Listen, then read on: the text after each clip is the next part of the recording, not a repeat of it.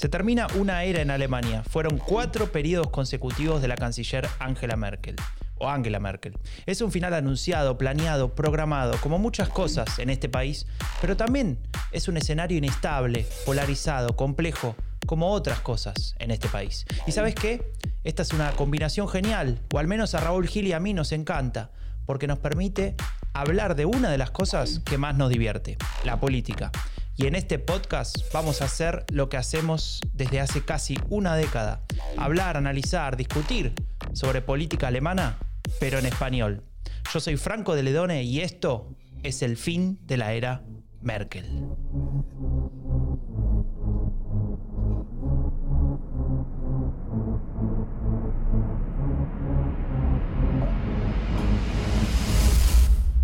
Bienvenidas, bienvenidos a un nuevo episodio del fin de la era Merkel. Este es el undécimo y estoy muy contento porque hoy es un día histórico. Hoy pasa algo que muchos pensaban que nunca iba a suceder. Muchos creían que, esto era un chiste, incluso se burlaban. Se burlaban de Berlín, mi, mi ex ciudad.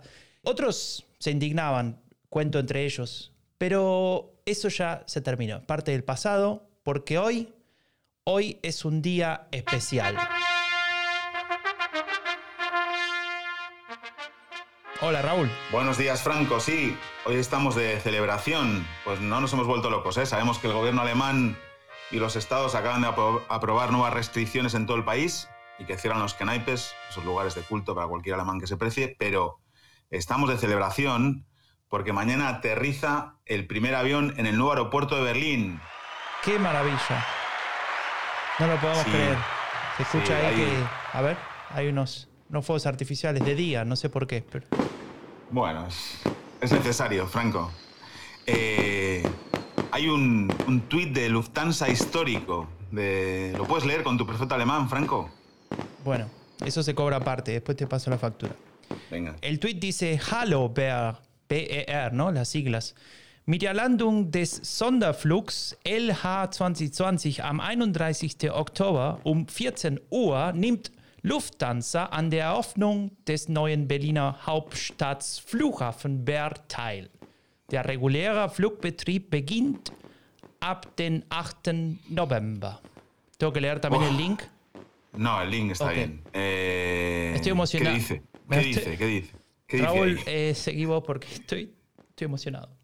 Bueno, ahí dice que, que, mañana sábado a las 2 aterriza un vuelo de Lufthansa y que la actividad del aeropuerto regular empieza el 8 de noviembre, o sea, ya, enseguida, ¿no? Pero hagamos un poco de historia de cómo hemos llegado hasta aquí, ¿no? La historia del aeropuerto, de este nuevo aeropuerto, comienza con la historia de otros dos aeropuertos berlineses, que son Tegel y Tempelhof. Pero para, para, para, ¿cómo dos aeropuertos? O sea, ya había dos y ahí hacen un tercero no? No, había tres. Había tres, y quiere hacer un cuarto. Sí, no, espera, es que tiene sentido. bueno, creo. Vamos a ver. Tempelhof y Schönefeld. Schönefeld, eh, en, su mayor, en su momento el mayor aeropuerto de la RDA, estaba fuera de la ciudad.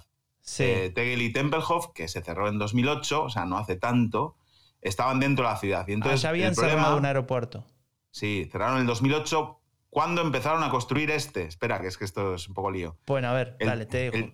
claro, el tema es que la localización de Tegel y Tempelhof, que están, como cualquier eh, berlinés sabe, en medio de la ciudad, provocaba mucha contaminación acústica y además impedía su ampliación, ¿no? Eh, no podían crecer eh, en el tráfico de pasajeros o, mercancías. Claro. entonces, en 2006, cuando se empezó el tema del aeropuerto nuevo, el número total de pasajeros ojo, entre los tres aeropuertos de Berlín, es decir, Tegel, Tempelhof y Schönefeld, era de 18 millones y medio.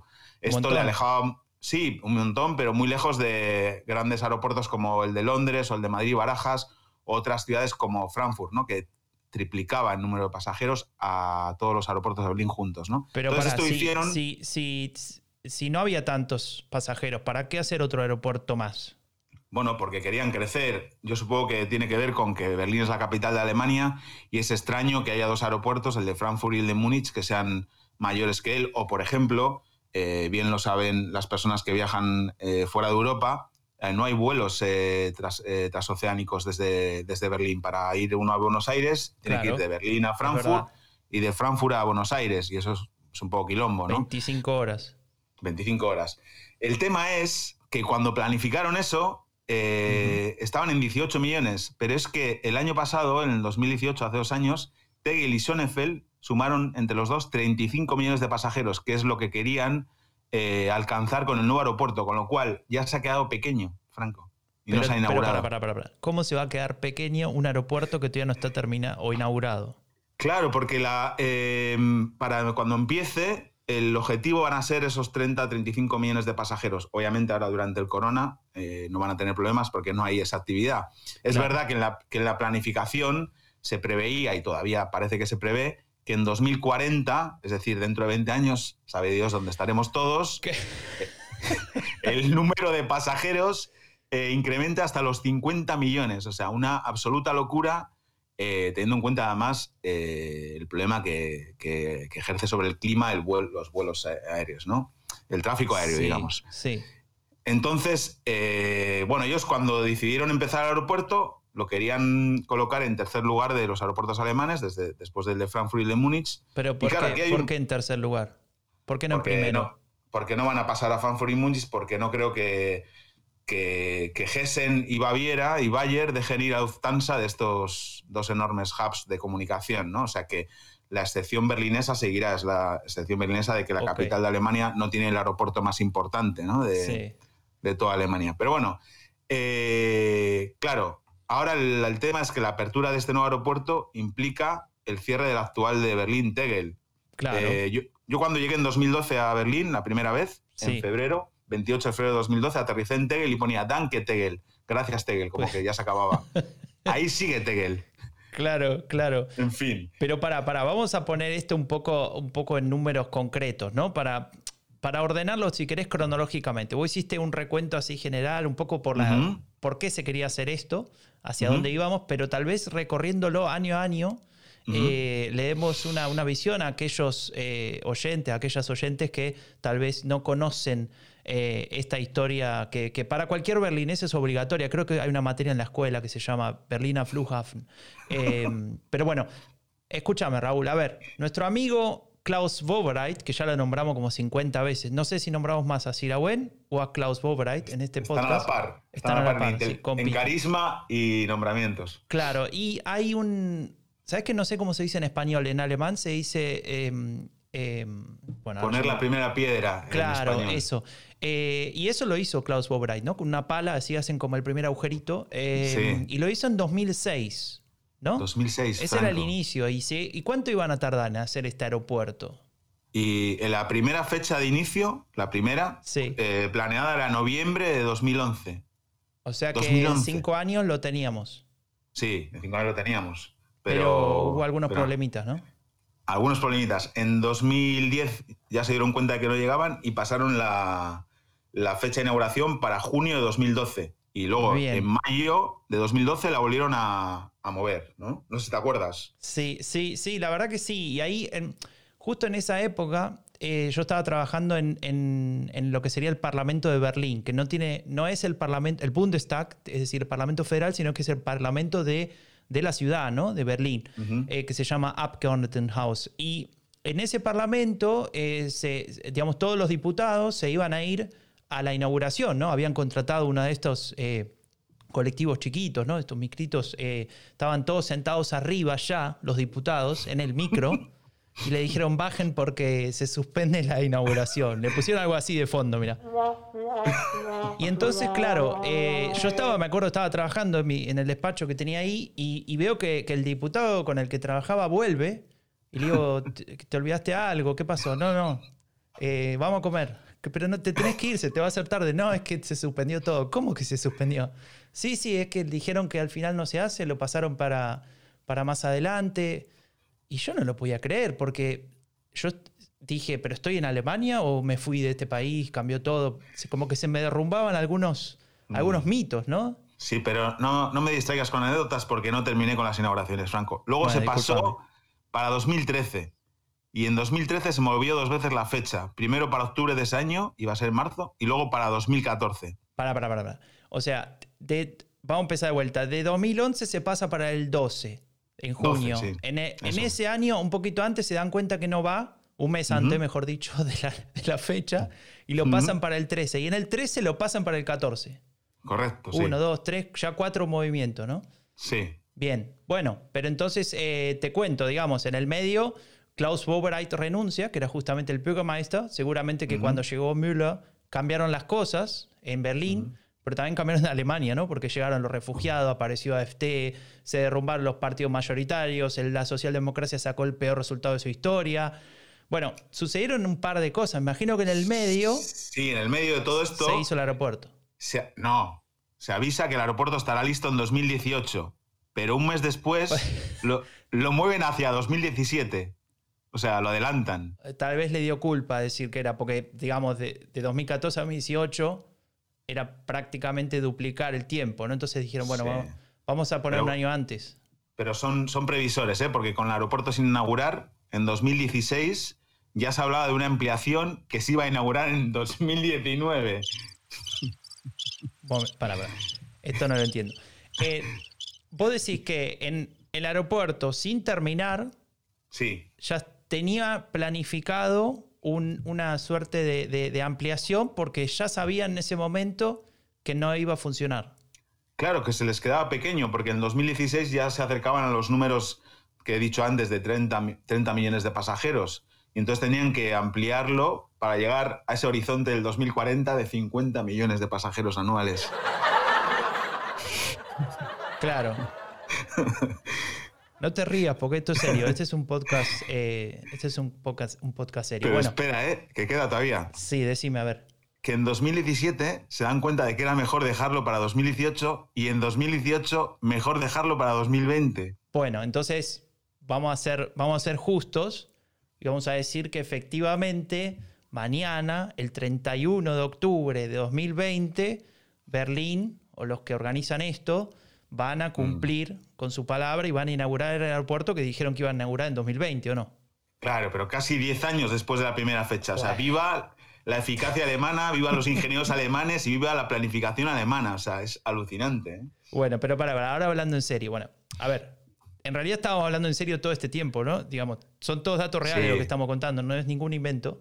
Pero, no pero un- sí que surge una pregunta, que es, ¿por qué pasó todo esto? O sea, ¿qué es lo que salió mal? ¿Qué, ¿Por qué no se podía inaugurar? ¿Qué lo hacía posponerse todo el tiempo? Bueno, pues errores en la construcción, problemas técnicos de diferente índole, como por ejemplo deficiencias en el cableado, en los sistemas de seguridad y bueno, por eso tuvieron que, que retrasar hasta seis ocasiones la inauguración y bueno, aunque ha parecido que hemos hecho un sketch, en realidad todos son datos eh, reales de lo que ha ocurrido y es la historia verdadera de este aeropuerto en el que mañana aterriza un vuelo de Lufthansa.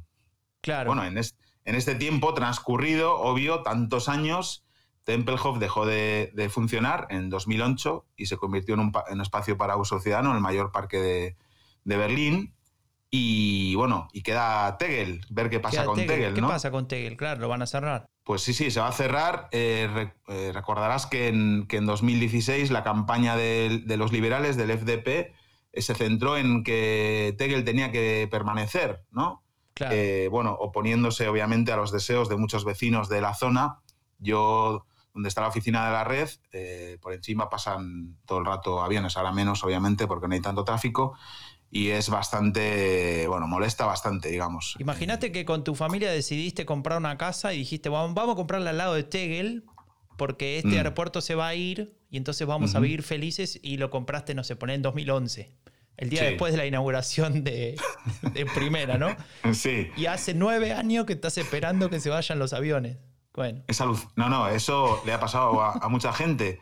Eh, y claro, es, un, es una zona enorme. Cualquiera que haya utilizado- aterrizado en, en Tegel sabe cómo pasa por encima de. O sea, pasa muy cerca. De hecho, hay cruces de cerca del aeropuerto donde miras para arriba y el avión. O sea, es alucinante el ruido que hace, eh, lo molesto que es, ¿no? claro. Entonces, bueno, además de por los retrasos que ya hemos hablado, eh, el proyecto ha estado eh, sobre todo marcado también por los sobrecostes, ¿no? Previeron que iba a costar 2.000 millones de euros. ¿Y sabes cuánto va a costar finalmente? Y 3.000. Eso dicen. 3.000. No, no, Franco, 7.000 millones de euros. De Uno, 2.000 dos, tres, uh. sí, a tres veces 7.000 más. millones. Imagina, imaginaos que alguien, algún, algún oyente, tiene la idea de construirse una casa en algún pueblo recóndito de la Babeira Profunda, porque quieren ser vecinos de, Franco y su familia, ¿no? Pues tienen un presupuesto de 200.000 y cuando terminan de construirla han pagado por ella 700.000 euros. Insostenible, ¿no? Bueno, eh, no para la economía alemana, ¿no? Que lo aguanta todo. Eh, es tremendo, ¿no? Te voy a decir dos cosas. Primero, si podés hacer una casa en Baviera con 700.000 euros, sos un mago porque es complicado. Y por otra parte, respecto a esto, eh, hay un chiste que ya te diría que, es parte de la tradición alemana, a la altura de los hermanos, de los cuentos de los hermanos Grimm, ¿no? Porque después de tanto tiempo, que, es un chiste que dice que, el, digamos, es mucho más, más sencillo y más barato y más rápido buscar cualquier aeropuerto en Alemania y construir Berlín al lado, se va a hacer más rápido que, que este aeropuerto, ¿no? Vos tenés algunos números que nos podrían, digamos, dimensionar la situación actual. Sí.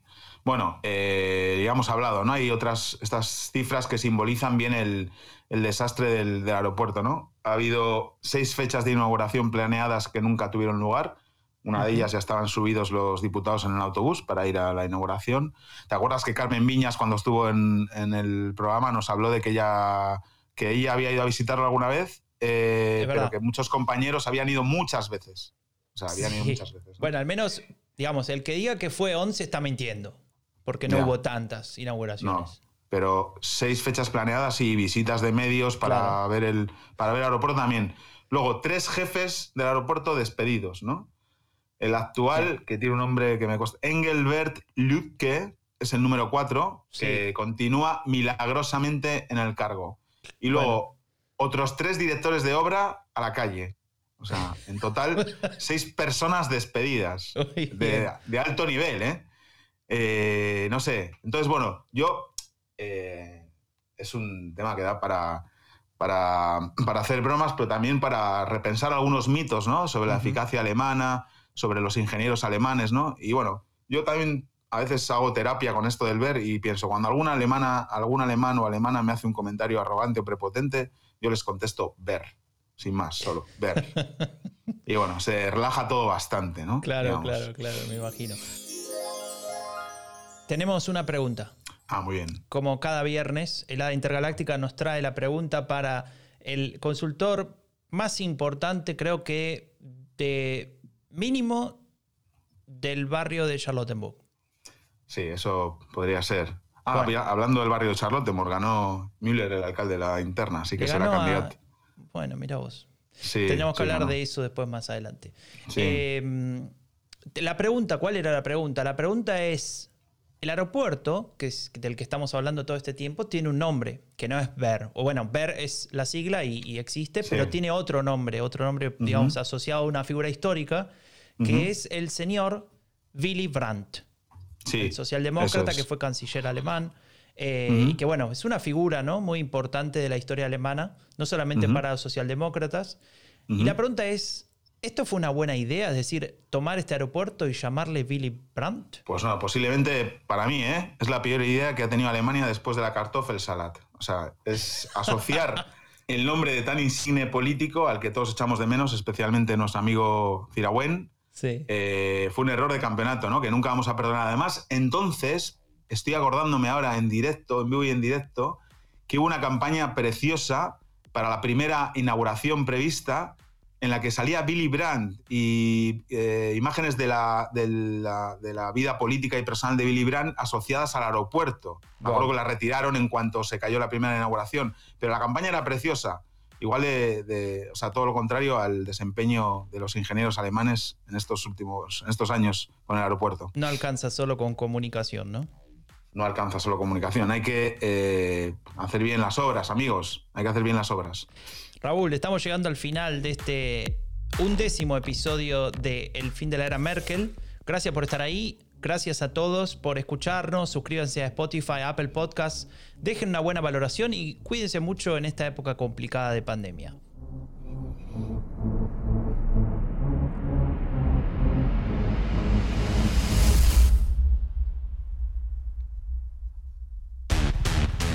El fin de la era Merkel es un podcast producido por Rombo Podcast. Si querés saber más sobre política alemana en español, visita eleccionesenalemania.com o seguinos en Twitter.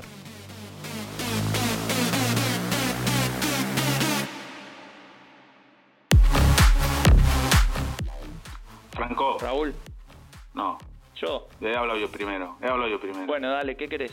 Eh, ¿Cuántas veces te han dicho en la última semana por qué no haces un podcast también sobre la extrema izquierda y no solo sobre la ultraderecha? Eh, hoy solo. hoy solo seis veces. Madre mía. Bueno, en el siguiente episodio vamos a hablar de eso, de un podcast, de un proyecto que se llama Epidemia Ultra. Muy bien. Pero para cerrar, Raúl, yo no tengo una pregunta, tengo un saludo. Ajá. Te manda saludos Sergio Ramos. Qué cabrón.